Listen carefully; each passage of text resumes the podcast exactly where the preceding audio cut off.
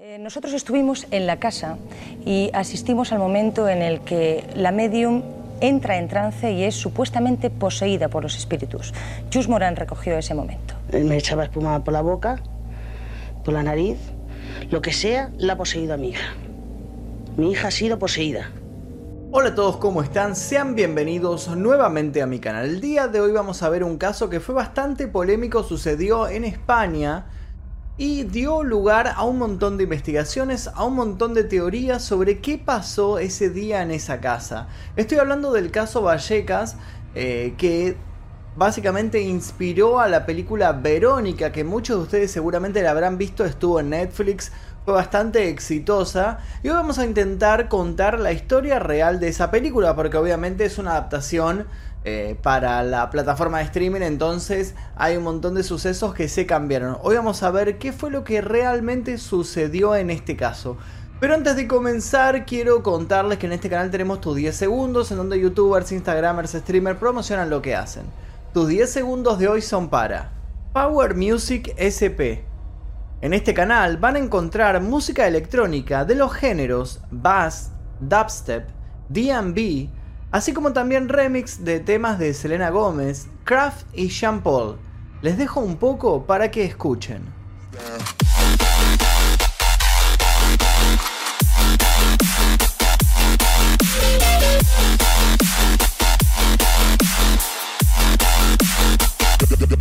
Además de eso les cuento que pueden ver este y otros videos sin censura, sin publicidad 24 horas antes que el resto, simplemente tocando el botón que dice unirse aquí debajo. Ahora sí, sin más demora, comencemos con el caso del día de hoy.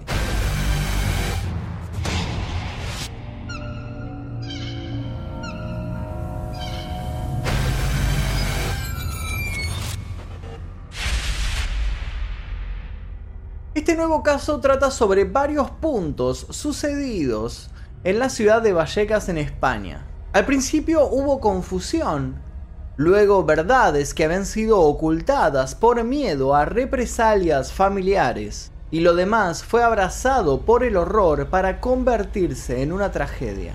La historia de la familia Gutiérrez Lázaro, o mejor dicho de Estefanía, llegó a tantos puntos increíbles que se convirtió en un mito moderno. Como si esto fuera poco, en el año 2017, como ya dije antes, se realizó una película llamada Verónica, basada en los sucesos de estos días y dirigida por Paco Plaza.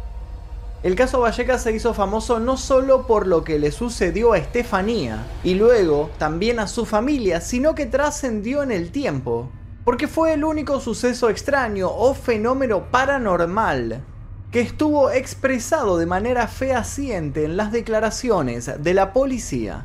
Más adelante vamos a hablar de esto, pero básicamente lo que sucedió es que la policía declaró que al entrar en la casa de la familia Gutiérrez Lázaro, presenció entidades que movían las cosas del lugar. Hubo muchas versiones de los extraños fenómenos que acosaron a esta familia. Hasta estos últimos años se sigue hablando de la veracidad de los hechos, pero hoy vamos a conocer realmente qué sucedió durante los últimos días de vida de Estefanía y cómo repercutió esto en su familia inclusive cuando ella ya estaba muerta. El origen del caso Valleca sucedió un día de marzo de 1990. La primera protagonista fue una adolescente de 16 años, aunque algunos medios decían que era unos años mayor, llamada María Estefanía Gutiérrez Lázaro. Era la tercera de seis hermanos, hija de Concepción Lázaro de la Iglesia y Máximo Gutiérrez Palomares. Estudiaba en el Colegio Público Aragón de Vallecas, ubicado a pocos minutos de su casa. El día que comenzaron a suceder cosas extrañas parecía ser de lo más normal. En todos los recreos se juntaba con el mismo grupo de amigas. Ese día, además de juntarse en el receso diario, iban a poder pasar más tiempo juntas porque tenían una hora libre. En ese momento una de ellas hizo una petición en el grupo. Quería jugar a la Ouija. En teoría, Estefanía ya había practicado con la Ouija antes. Ella, desde el primer momento, no se opuso, sino todo lo contrario. Además, quería ayudar a la chica que lo había propuesto, ya que la idea era tratar de comunicarse con el novio de su amiga que había muerto recientemente. Declaraciones posteriores dirían que la chica en cuestión quería saber si se encontraba bien del otro lado. El grupo de chicas decide llevar un tablero a la escuela y junto con otras compañeras, en ausencia de su maestra, lo sacan para comunicarse con el muerto. Comienzan a hacer preguntas esperando las respuestas, pero desafortunadamente un ruido interrumpió la sesión. Era la maestra Dolores Molina. La sorprendió con la tabla Ouija y se enojó con las alumnas por lo que estaban haciendo. La maestra levantó el tablero y el vaso, usado como sustituto de la plancha original, cayó al suelo y se rompió. Sin haber constancia de lo que sigue, las amigas de Estefanía declararon posteriormente que un extraño humo oscuro salió de los restos del vaso y le entró por la nariz a Estefanía. A raíz de esta sesión de Ouija, Estefanía sufrió un cambio brusco en su comportamiento. La relación con su familia se deterioró significativamente, al punto que intentó agredir físicamente a sus hermanos y padres en varias ocasiones. Parecía muy susceptible. Según su familia, después de ese día, Estefanía no volvió a dormir como antes. Sufría de alucinaciones y visiones en las que un grupo de sombras lúgubres se reunían alrededor de su cama y le susurraban cosas, invitándola a ir con ellas. Además, la escucharon pronunciar sonidos guturales y parecía balbucear en idiomas desconocidos para ella. Con el paso del tiempo, los síntomas anormales que notaba la familia empeoraron. Los ataques de ira, convulsiones y visiones fueron más violentos y ocurrieron con mayor frecuencia. Incluso su hermana Marianela, que compartía habitación con Estefanía, aseguró haber visto una noche como su hermana levitaba mientras estaba acostada en la cama, aunque no hay evidencia alguna de sus declaraciones. La familia supuestamente fue testigo de fenómenos extraños. Llegaron a contar que una vez, cuando Estefanía había ido a planchar su ropa en el baño, ella gritó porque había visto una silueta y la plancha se había encendido automáticamente. Concepción la madre lo comprobó tocando la plancha y efectivamente estaba encendida pero no caliente. Seguido a eso, la puerta del baño se cerró sola. El padre intentó ayudar a su esposa e hija a abrirla, pero algo la mantenía completamente cerrada. Cuando Máximo el padre estaba a punto de patearla para abrirla, todos vieron cómo la puerta se abrió suavemente. Los padres se preocuparon por su hija y la llevaron a cuatro centros médicos diferentes para buscar una solución. Pero como era de esperarse, nadie pudo darles un diagnóstico o tratamiento eficaz. Un médico llegó a decirles a los padres que Estefanía sufría de epilepsia, incluso le recetaron medicamentos para tratarla. Nada de esto tuvo efecto. Además, sus síntomas no se parecían a los de una persona con epilepsia. Una noche de julio de 1991, Estefanía sufrió uno de sus ataques más intensos. En estado de alteración total, intentó atacar a su hermana Marianela, que tuvo suerte de poder esquivarla. Estefanía cayó al suelo y siguió su ataque con violentas convulsiones, los ojos en blancos y mucha espuma que le salía por la boca. Después de esto, perdió el conocimiento. Cuando se despertó afirmó que no recordaba nada. Parecía que el resto de su día fue normal, aunque según su hermano Ricardo comentó en una entrevista para el programa de radio Dimensión Límite, la mañana anterior a su muerte Estefanía hizo un presagio siniestro les dijo a sus padres que estaba destinada a morir antes que ellos. Contra todo pronóstico, esa misma tarde conoció a su novio Pablo. Fueron a pasear para conocerse mejor y regresó a casa temprano, cenó y se acostó también temprano. Parecía que esa era la calma antes del huracán. En la noche del 13 de julio, Estefanía sufrió un ataque aún peor. En esa ocasión ella estaba inconsciente en su cama. Como recuerda Concepción, Estefanía estuvo en una insufrible media hora sujetándose la cabeza con las manos y expulsando espuma por la boca. A las 23 horas fue internada en el hospital Gregorio Marañón, ya en coma. Tres horas después, a las 2 a.m. del 14 de julio, se consumó la tragedia. Estefanía murió por asfixia pulmonar provocada por una convulsión, un diagnóstico muy extraño para una persona de su edad y salud. Los forenses lo tenían claro. En el documento firmado por Pedro Cabeza y Gregorio Arroyo Arrieta, se podía leer que Estefanía había fallecido de muerte súbita. La familia Gutiérrez Lázaro quedó vacía. Sin embargo, el drama no terminaría ahí, porque los fenómenos inexplicables que ocurrieron en la vida de Estefanía se intensificaron. Cuando dije que la familia se quedó vacía, no me refiero a la ausencia de su hija, sino que se quedó vacía de tranquilidad. La familia pasó un tiempo en paz, sin situaciones extrañas. Durante esos días pudieron sobrellevar el duelo de su hija. Cuando creían que este nuevo rumbo que había tomado la familia era un hecho, comenzaron a notar fenómenos en su casa. Al principio eran suaves y en ese momento supieron que era un poltergeist. Los movimientos de los objetos se tomaban como algo común y corriente. Algunas puertas se abrían y cerraban solas, los vasos se explotaron, la cama de Estefanía parecía desordenada por las mañanas. Lo curioso era que los fenómenos solían manifestarse a las 23.30, coincidiendo con el coma de Estefanía. La situación comenzó a agravarse cuando Concepción sintió algunas noches como una mano fría e inanimada la acariciaba y le quitaba las sábanas. Durante varios años Concepción había estado escuchando una voz que la llamaba. Parecía provenir del baño. Este testimonio era importante porque la familia creía que el epicentro de los fenómenos paranormales era precisamente el baño contiguo a la habitación de Estefanía. En ese mismo lugar, Estefanía manifestó con mayor intensidad los síntomas de su posesión. Los fenómenos que al principio eran manejables siguieron su curso hacia lo peor, poniendo en juego la integridad física de toda la familia. Uno de los perros que tenían como mascota voló por los aires en una ocasión. La madre comenzó a sentir a menudo que alguien se paraba encima de ella, oprimiéndola y tocándole los pies. En otro momento, mientras Concepción y su hijo Ricardo conversaban alrededor de la mesa del comedor, algo arrojó un vaso y golpeó la cabeza del niño. Algo que se hace especial hincapié en las declaraciones posteriores fue que los crucifijos se invirtieron solos. Las puertas de la casa se abrían y cerraban cada vez con más violencia. Se escuchaban golpes violentos en las paredes. Tal era el miedo que sentía la familia que todos movieron sus colchones al salón para pasar las noches juntos y protegerse unos a otros. Cerraron la puerta que comunicaba al baño con muebles pesados para aislarse de los fenómenos. Sin embargo, esta acción fue completamente inútil. No faltaron los especialistas e investigadores que afirmaron que la familia era víctima de una histeria colectiva. Desesperada e incapaz de controlar la situación, la familia decidió llamar a parapsicólogos y videntes para encontrar una solución. Muchos solamente querían sacarles dinero.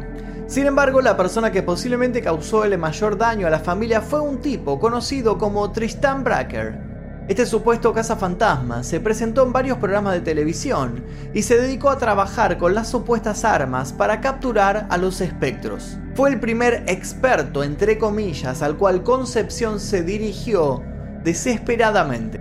El único aporte relativamente beneficioso de Tristan Bracker fue ayudar a mediar el caso Vallecas, que a diferencia de otros episodios misteriosos españoles que cayeron en el olvido, se ha convertido en parte de la cultura popular. Esto fue importante porque para psicólogos e investigadores serios como Fernando Jiménez del Oso o el padre José María Pilón, quienes realmente se habían preocupado por tratar de dar una solución al malestar familiar de manera caritativa, se interesaron por el caso de la familia Gutiérrez Lázaro. El 14 de octubre de 1992, el parapsicólogo Tristán Bracker y su equipo, Grupo Unidad Cero, llegaban a la casa de la familia Gutiérrez Lázaro para hacer su investigación. Esta fue emitida parcialmente por el informativo de la cadena Antena 3. Lo que más se destaca del reportaje es el estado del baño, que Concepción abre con una llave para mostrárselo a las cámaras. Podemos ver cómo hay varios objetos acumulados en la bañera, presuntamente pertenencias y muebles de la joven. El resto del informe no sumó nada relevante al caso. Luego muestran supuestas evidencias de la presencia de un fantasma en la casa, entre ellas una fotografía con una especie de brillo y una psicofonía grabada por Tristan Bracker, en la que dándole una buena dosis de imaginación podemos percibir que dice, cuidado con el abuelo. La historia del cazafantasmas se desarmó por completo en una transmisión de Esta noche cruzamos el Mississippi, programa emitido por Tele5 y presentado por Pepe Navarro, en el que Tristan Bracker se enfrentó cara a cara con parte de la familia Gutiérrez Lázaro. Donde no aparecieron fantasmas, sino agresiones y discusiones entre la familia y el supuesto investigador paranormal. Es interesante ver cómo la familia saca a la luz que Tristan Bracker intentó engañarlos para que alquilaran un auto para transportar su equipo y que muchos de los supuestos fenómenos extraños que demostró fueron simulados. Además, mientras él afirmaba haber limpiado la casa, la familia aseguró que los fenómenos aún seguían presentes. Una vez pasado este episodio, el caso Vallecas siguió su curso. El mes de noviembre de 1992 fue particularmente intenso. Una noche Marianela y Querubina, las hermanas de Estefanía, vieron una sombra que se arrastraba por el suelo de su habitación, moviendo los juguetes hacia todos lados. Cuando encendieron una pequeña lámpara, la sombra se desvaneció. Sus padres llegaron a ver este desorden, pero no la sombra. El 19 de noviembre pudieron ver la sombra nuevamente, pero esta vez arrastrándose por el pasillo. Esta sombra fue vista prácticamente por todos los miembros de la casa. A pesar de la insistencia de los fenómenos, Concepción quiso probar de una manera más real las supuestas anomalías. En una ocasión esparció harina por el pasillo de la casa. Al día siguiente aparecieron huellas de zapatos de hombre. En otra ocasión, cuando la familia iba a dejar la casa vacía por un tiempo, ató todas las puertas con hilos. Cuando regresaron pudieron ver que todos los hilos estaban rotos. También instalaron un sistema de alarmas antirrobo que se activó un día cuando la casa estaba completamente vacía. Las psicofonías también fueron las protagonistas del caso Vallecas. Varias personas que acudieron a la llamada de socorro de la familia pusieron sus grabadoras por la casa y capturaron principalmente dos voces. Una masculina y otra femenina. Normalmente los mensajes consistían en insultos para los investigadores que se adentraban en el hogar. A todo esto llegaba uno de los días más importantes del caso Vallecas, el 19 de noviembre de 1992, cuando la familia alcanzó su punto máximo de tolerancia. A las 2 de la madrugada de esa noche, debido a una exagerada situación, Máximo Gutiérrez llamó a la policía. En ese llamado contó que algo estaba atacando a la familia. Describió cómo los crucifijos de la casa estaban invertidos por sí solos y que habían aparecido tres marcas de garras en un cartel sin ninguna explicación. La respuesta del otro lado de la línea no tardó. Con un normal escepticismo, el oficial que atiende la llamada le pide que le pase el teléfono a su esposa Concepción para descartar que Máximo estuviera bajo los efectos de alguna sustancia. Sin embargo, Concepción manejaba una angustia similar a su marido. Como la situación parecía increíble, el oficial pide pasar el teléfono a otro integrante de la familia, así que los niños hablan con este policía. Todos cuentan la misma historia en un estado de miedo evidente. Al parecer, una situación real y de peligro, una patrulla fue enviada a la dirección de la calle Luis Marín. En el portal número 8 se encuentran con la familia, que parecía estar más protegida en la fría noche de noviembre que en su propio techo. Una vez en el lugar, la policía realizó una inspección visual de la casa y entrevistó a toda la familia. Unos minutos después, el inspector en jefe, José Pedro Negri, llamó a la sede de Vallecas para decir que lo que la familia había declarado en la anterior llamada era completamente cierto. Como resultado de esta situación se genera un informe que será muy importante en este caso. El informe contenía el testimonio oral de Negri durante la llamada que realizó a la comisaría. Resume los inicios del caso, la muerte de Estefanía, la visita de supuestos parapsicólogos, Tristan Bracker, fenómenos paranormales y los detalles que se hablaron antes. Durante la entrevista la familia Negri se sobresalta porque la puerta de un pequeño armario en la sala se abre y se cierra sola en varias ocasiones. Es importante contar que todas estas situaciones pasaron en la parte más oscura de la casa, ya que según la familia los fenómenos se manifestaban cuando no había luz. En ese momento cuatro de los policías enviados decidieron salir de la casa, dejando al inspector con otro agente y con la familia en el interior. En base a lo sucedido, Negri enciende todas las luces posibles y procede a realizar una inspección visual del mobiliario para descartar un posible fraude. lo analiza en profundidad y concluye que no existe ningún mecanismo que hubiera provocado el movimiento de las puertas y que las puertas se mantenían bien cerradas. Como dijo Concepción en varias ocasiones, uno de los policías habría sacado su arma de servicio por el susto y la habría apuntado al armario. Poco después, mientras hablan de lo sucedido e inspeccionan las habitaciones, se escuchó un fuerte ruido en una pequeña terraza de la casa. Parecía el golpe de una piedra. Sin esperar demasiado, los policías salen a la terraza para comprobar la causa del ruido, pero no encuentran nada. Durante la inspección visual, en una de las habitaciones, ven un crucifijo invertido y el Cristo que estaba pegado a la pared, tirado en el suelo. Supuestamente, en la primera vez que los agentes entraron a esta habitación, el crucifijo estaba en su posición natural. En la misma habitación encuentran el cartel con las marcas de arañazos.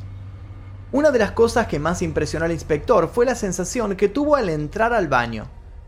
En una declaración posterior, José Pedro Negri dijo que nunca olvidará el frío y el malestar que sintió dentro de ese baño. Finalmente, la conclusión del informe comunicada por el inspector es clara. Hay una serie de fenómenos que no se pueden explicar. El inspector Negri posteriormente argumentó que todo lo que vivió y vio ese día era completamente cierto y que a pesar de su dilatada experiencia y luego de presenciar asesinatos y ver cadáveres en todo tipo de estados, eso lo impactó. Según Negri, Máximo y Concepción siempre actuaron con honestidad y sin intentar ningún tipo de fraude. Eran personas profundamente afectadas por un miedo que llevaba mucho tiempo creciendo en su interior.